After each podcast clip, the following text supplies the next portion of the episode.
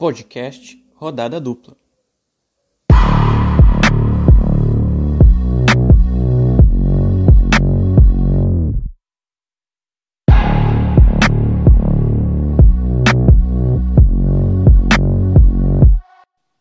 Olá a todos, estamos chegando com o Rodada Dupla número 9, mais uma vez, dessa vez com o retornos, não é? Temos retornos nesse programa, na verdade um retorno só, né? Não foram muitos não, foi um só, que é o retorno da Camila recuperada de lesão, é, foi o desfalque no último programa.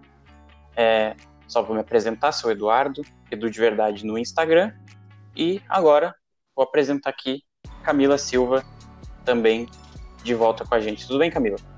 Tudo bem, Edu? Tudo bem, Gustavo? Nossos queridos ouvintes. Bora para mais um Rodada Dupla. E comigo, a Camila já me antecipou aqui, Gustavo Bica também está com a gente. Esse não foi desfalque no último, está aqui, jogou todas as partidas. Tá aí, Gustavo, tudo bem? Eis aqui a resposta-chave quando alguém perguntar quem sabe. Twin, twin, twin fly, twin, twin, twin fly. Não dê nenhuma resposta. Aceite a minha resposta. Responda apenas. Twin, twin, twin, fly.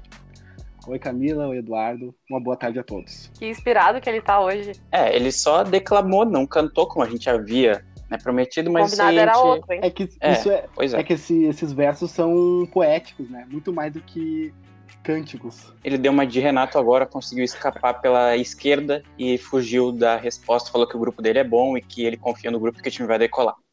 Bom, então a gente vai começar essa rodada dupla 9 falando em primeiro lugar da partida do Inter. O Inter que visitou o Atlético Goianiense no meio de semana e venceu por 2 a 1 Foi um time misto para reserva, né? Teve o Lomba no gol, mas o resto do time foi reserva e o time ganhou do Atlético Goianiense por 2 a 1 Tá com um pé nas quartas já, tá muito classificação encaminhada. Imagina, se ganhou com o time reserva lá, o que, que ele pode fazer com o time titular no Beira Rio? Os gols do Inter foram do Leandro Fernandes e o outro gol foi dele. Isso mesmo. É isso mesmo que vocês estão ouvindo. Moisés Arantes do Nascimento. Ele fez o segundo gol. Esse jogador que a Camila tanto defendeu aqui em todos os episódios desse programa. Então eu queria deixar registrado aqui que ela tem razão em querer que ele seja o titular, capitão e camisa 10 do Inter. O Inter. Exagerou um pouco. Exagerei? Exagerou bastante, né? Mas Tá, só camisa 10 capitão. É, o jogo de volta acontece na próxima terça, às nove e meia da noite. O Inter já tá classificado, Camila?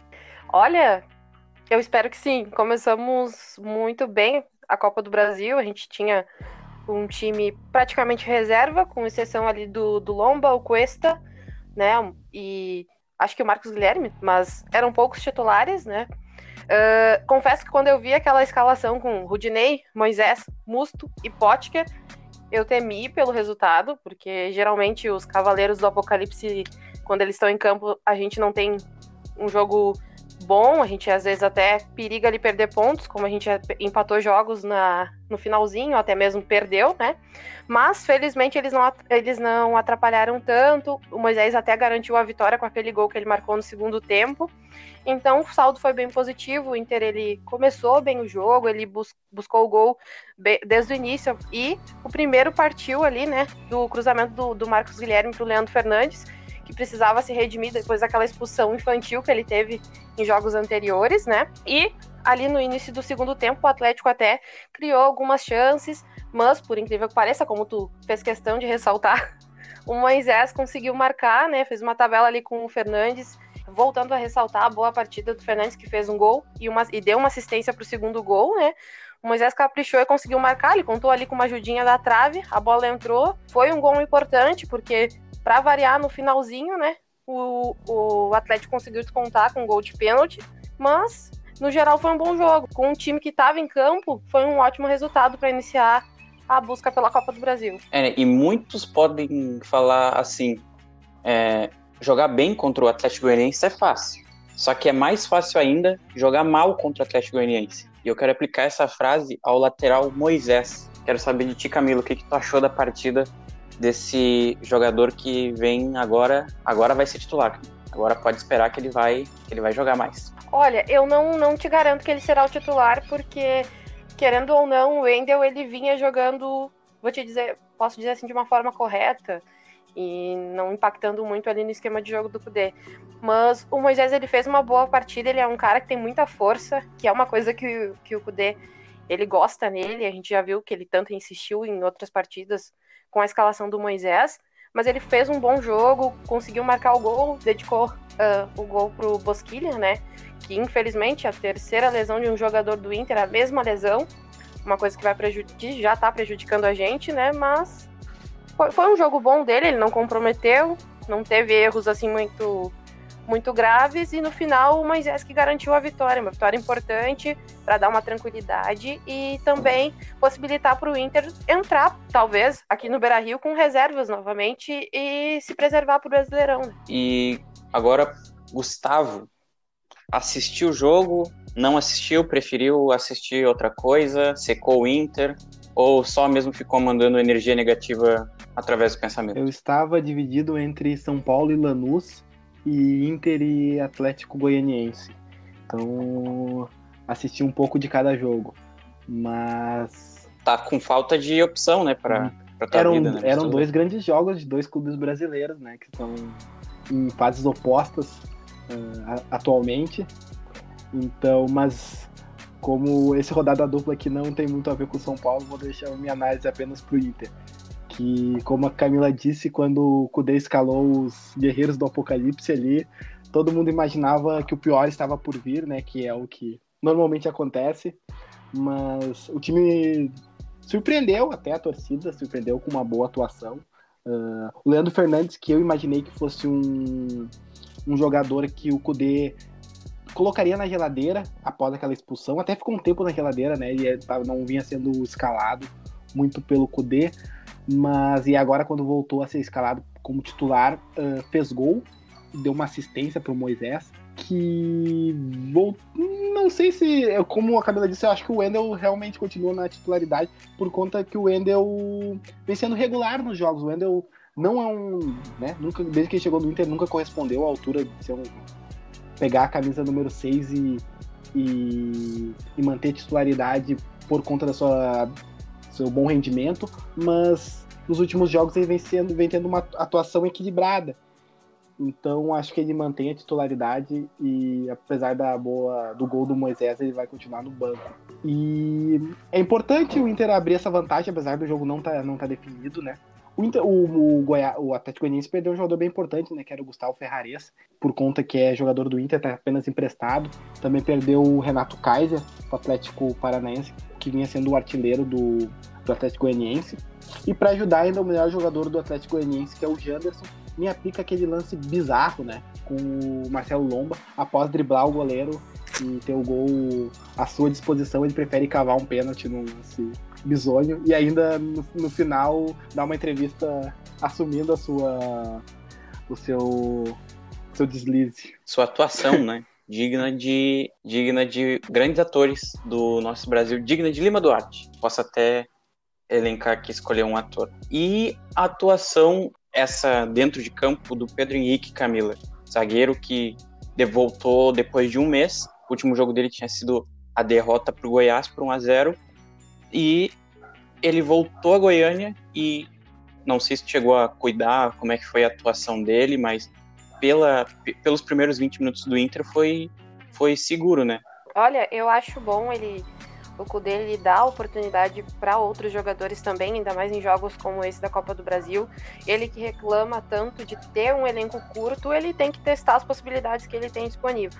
O Pedro Henrique foi bem, não, não comprometeu. O gol que o Inter tomou não foi uma falha dele, foi um erro do, do Abel, cometeu o pênalti. Então, no geral, classifico como positivo. Espero que ele continue tendo chances para a gente ter mais opções também ali, né, para zaga. O Kudê, na entrevista, disse que falou sobre esse elenco curto e falou que para o Inter conseguir ser competitivo nos campeonatos, ele precisa de dois meio-campistas. Um deles pode ser o Maurício, que está jogando no Cruzeiro, e essa, essa cobrança é, é, é, aceitável? O elenco é curto mesmo? O que, que tu acha, Camila? Olha, uh, O Maurício eu aceito, ah, na verdade eu aceito qualquer um que queira levar o Potker, né? Levando o Potker, não precisa nem dar nada, já, já é um favor que faz ao Inter, porque o Potker estando disponível, ele vai acabar sendo usado e quando ele é usado ele não rende nada, até prejudica em alguns momentos. Então, com relação a isso, o, o Maurício é bem-vindo.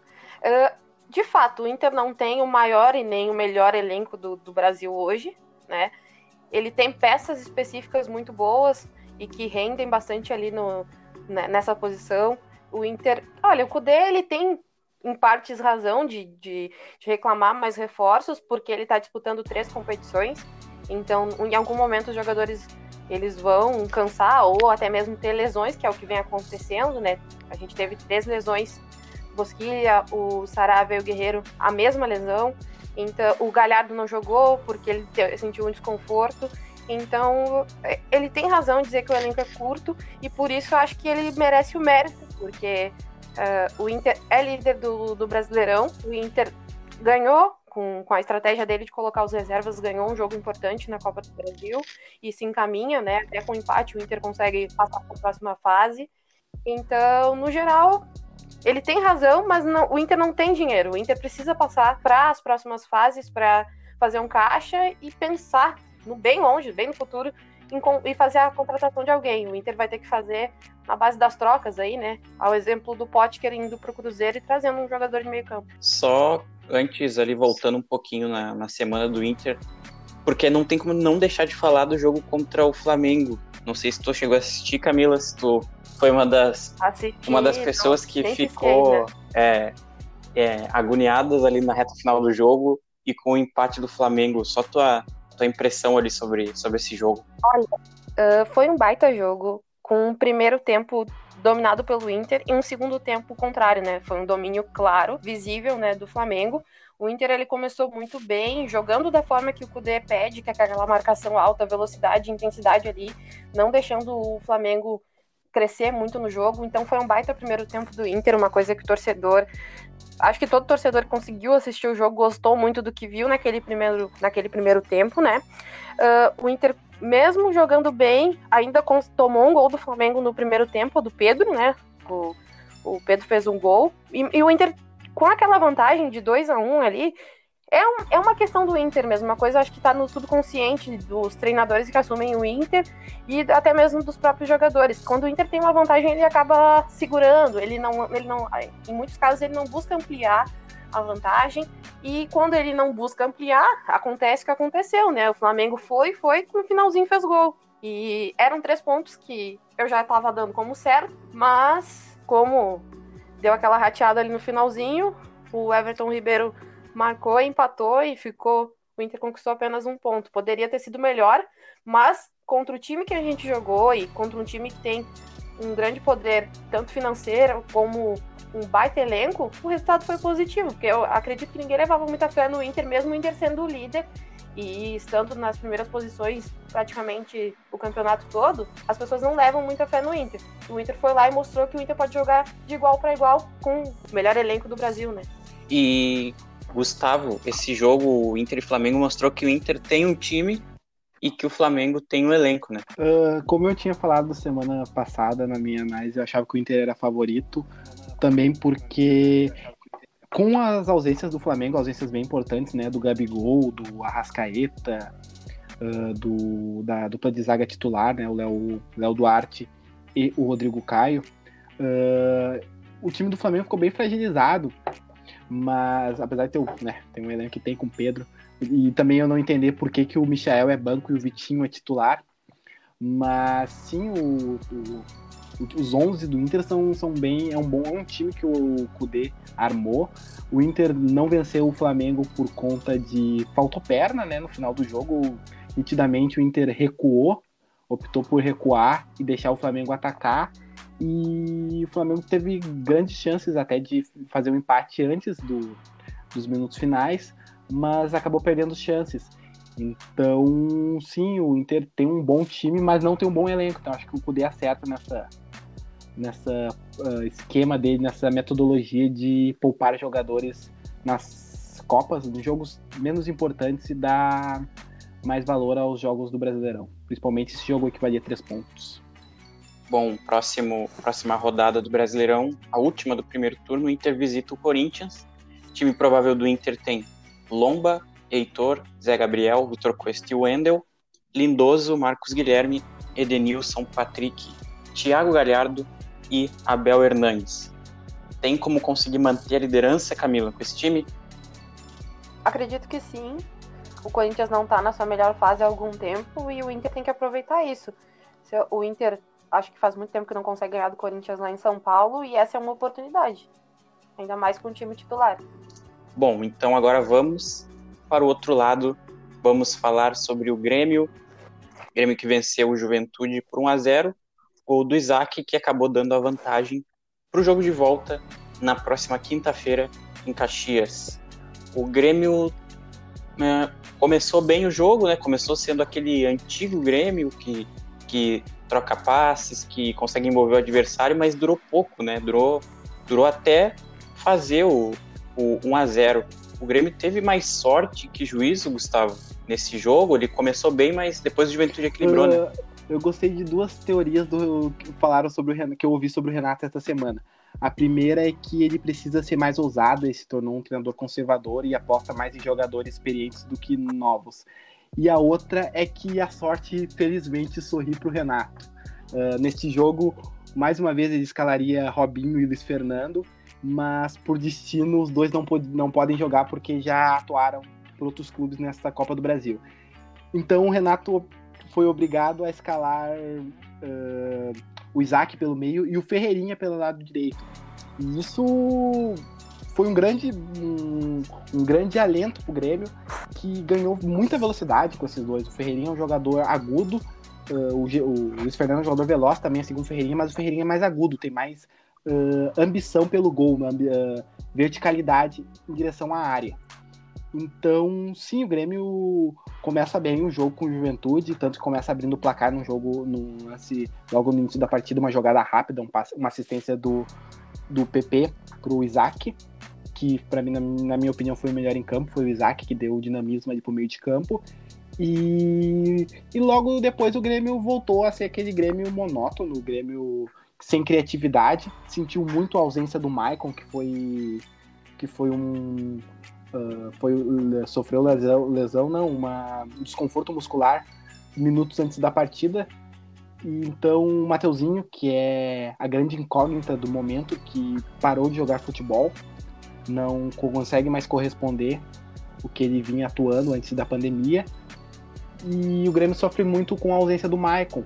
Então o Grêmio continuou aquele time que dependia muito da individualidade dos seus pontas, tanto do Ferreirinha quanto do PP, que por vezes até conseguem uma ou outra escapada pelo lado, pelos seus lados do campo, mas que não, não consegue concentrar a, o poderio ofensivo do Grêmio.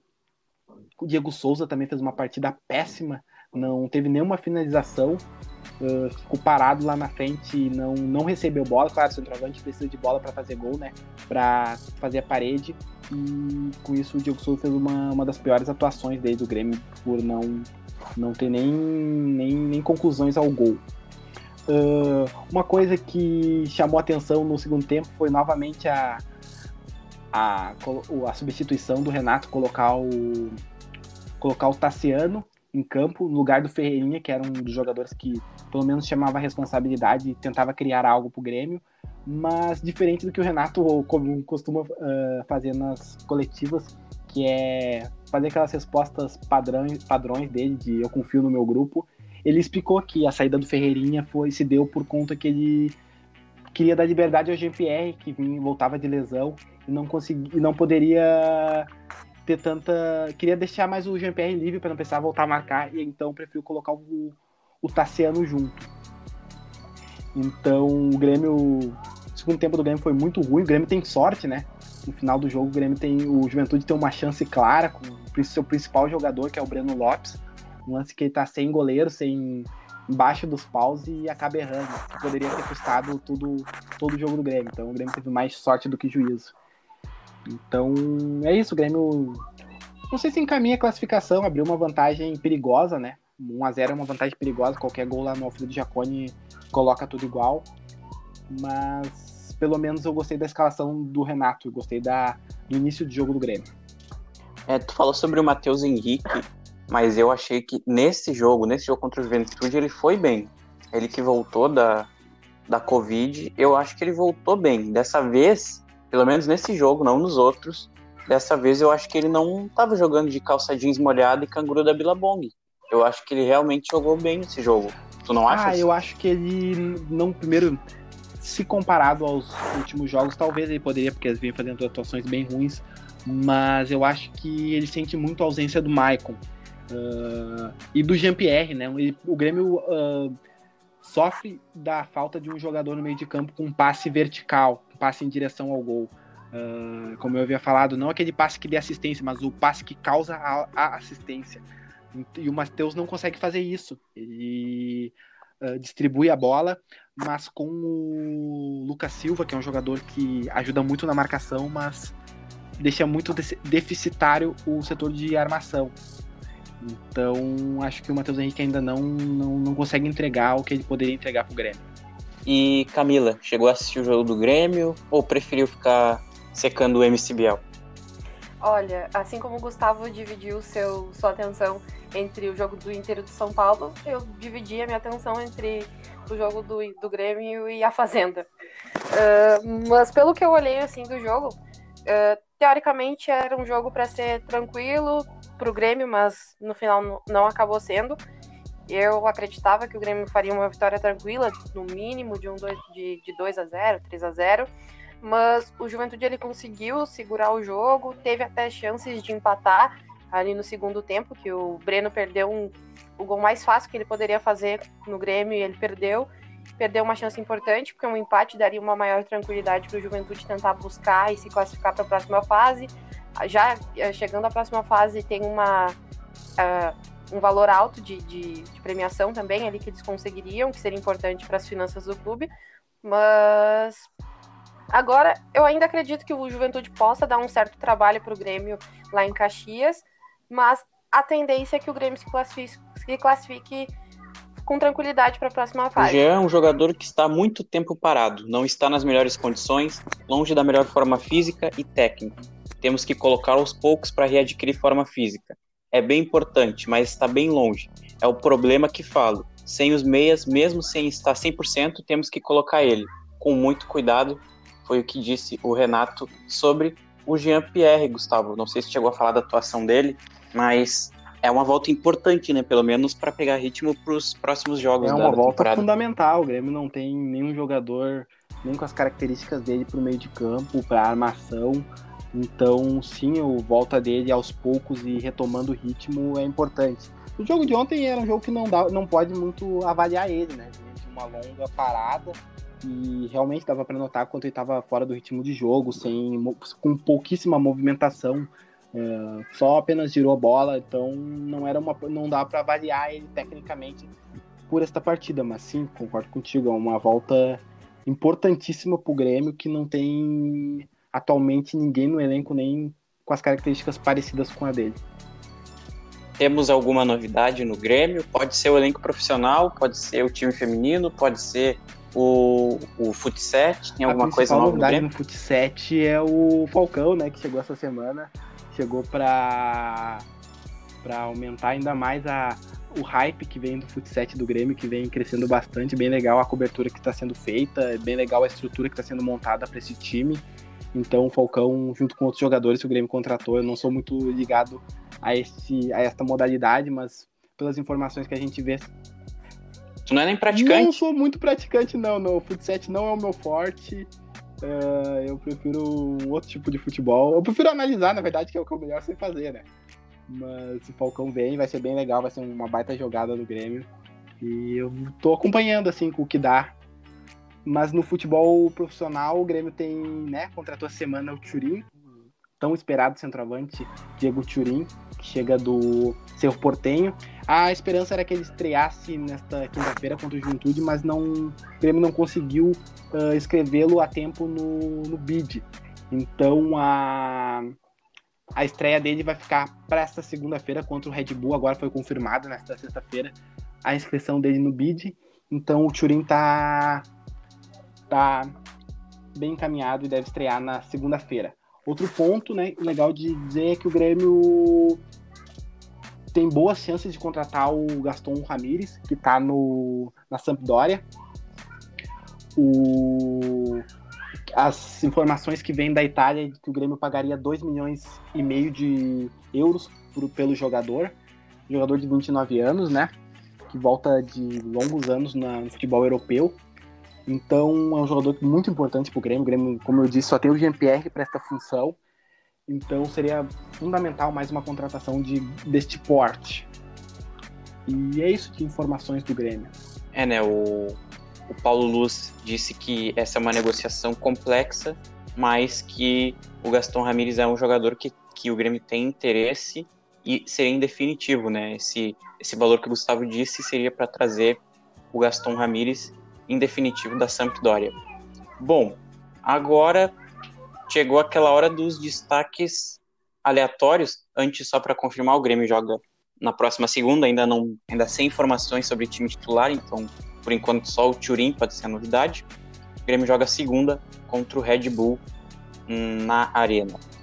Agora, vamos para os destaques aleatórios, né, encaminhando o final desse rodada dupla 9. É, quero saber se a Camila tem alguma coisa aí, algum destaque. Pode ser até da Fazenda, Camila. Infelizmente, o meu destaque ele é negativo, que foi mais uma baixa por lesão como eu já havia comentado, né, no Inter do Bosquilha, ele teve a, o mesmo, a, a, mesma lesão no mesmo joelho que o Guerreiro Saravia, né, que foi o, o que romperam o ligamento cruzado e só vão voltar em 2021, então foram três baixas que impactam dire, diretamente na, na equipe do Cudê. Uh, e também a volta do Yuri Alberto, né, que já vai ficar à disposição do, do Cudê para o jogo contra o Corinthians, que ele estava na seleção, fazendo treinamento. Não, não entendo por que convocaram ele, mas tudo bem. E fora do, dos campos aqui do Colorado, a vitória do Flamengo por 1 a 0 sobre o Atlético Paranaense, com uma baita atuação do Hugo, né, que até defendeu um pênalti. E falando do teu time lá da, Não precisa. Da, de São Paulo, né, que acabou perdendo no finalzinho pelo, pelo, por 3 a 2 uh, pro Lanús, é, né? Essa derrota é uma estratégia, na verdade, para enganar o Lanús e achar que ele é que vai se classificar no jogo de volta. Então eles já vão vir achando que passaram, mas aí não vai, não vai acontecer.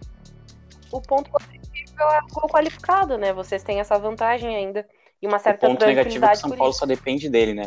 É, então, o meu destaque é. vai pro momento fofura da semana, que foi a entrevista do Cudê no Bem Amigos com o Murici o Murici, ele foi se apresentar pro Kudê e o Kudê já conhecia ele. Eu achei esse momento, tem o um vídeo aí que tá rodando, eu achei esse momento muito fofo. Eu vi cerca de mil vezes esse vídeo para melhorar os meus dias. Então, eu acho que esse para mim foi um, foi um destaque da semana que, que aconteceu. E Gustavo, tem alguma coisa aí, alguma um algum destaque? destaque muito negativo, uma lembrança muito negativa que hoje completa dois anos. É a derrota de virada do Grêmio pro River Plate aqui na Arena, um jogo que encaminharia a classificação o Bressan, o Bressan Day, exatamente. Ou o Galhardo Day, como preferirem, quem fez a maior uh, maior besteira. A maior besteira não, né? O Galhardo fez uma baita de uma, uma sacada. Mas então, dois anos daquele fatídico quinta-feira à noite, que eu faltei faculdade para ver o Grêmio se classificar para sua segunda final seguida de Libertadores e vingar-se contra o Boca Juniors. E a noite que ia indo de vento em polpa após uma vitória do Grêmio com o gol do Michel lá no Monumental de Nunes, o Grêmio ia encaminhando mais uma vitória com o gol do Léo Gomes aqui na Arena. E o Grêmio sofre dois após a não, não é lesão, todo mundo diz que é lesão, mas na verdade não é lesão do Paulo Miranda, pelo que eu lembre. O Paulo Miranda, sem, o Kahneman toma o terceiro cartão amarelo e não joga aqui o segundo jogo. Aí o Paulo Miranda entra, mas ele acaba uh, sentindo cansaço.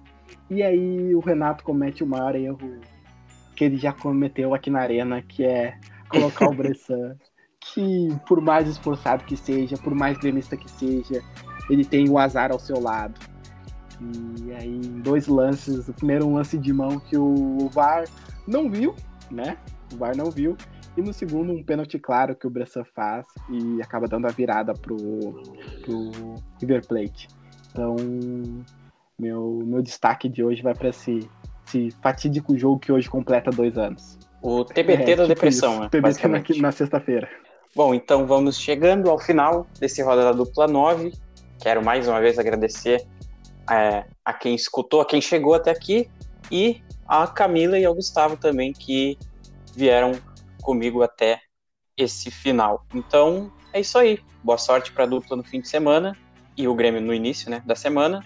E é isso. Tchau, tchau. Tchau, tchau. Tchau, gente.